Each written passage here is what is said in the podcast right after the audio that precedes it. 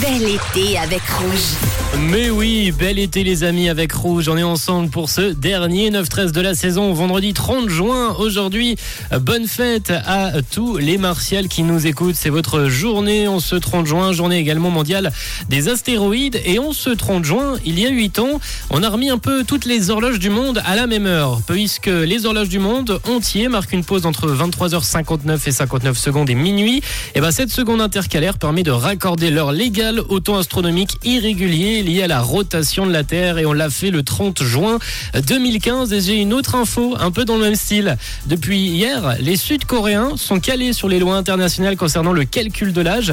Pour vous dire, hein, il y a quelques jours, tous les Sud-Coréens vieillissaient d'un an à la même date. Leur anniversaire ne comptait pas, ils avançaient d'une année le 1er janvier, ce qui fait que les personnes nées le 31 décembre, par exemple, avaient déjà un an le lendemain.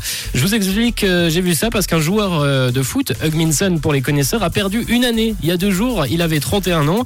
Et désormais, avec cette loi qui a passé, il a désormais 30 euh, ans, le, joueur euh, sud-coréen, qui fêtera ses 31 ans, donc une deuxième fois d'ici quelques semaines. Je crois qu'il est du 8 juillet. Sinon, du côté de la date du jour, on avait ce titre qui sortait il y a 15 ans. C'était le 30 juin 2008.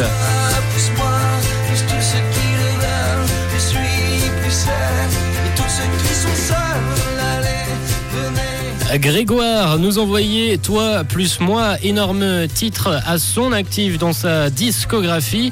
Et vous nous avez ici quelques messages, quelques jolis messages ce matin, notamment Eric. Eric qui passe le bonjour à sa collègue Eliane qui nous écoute.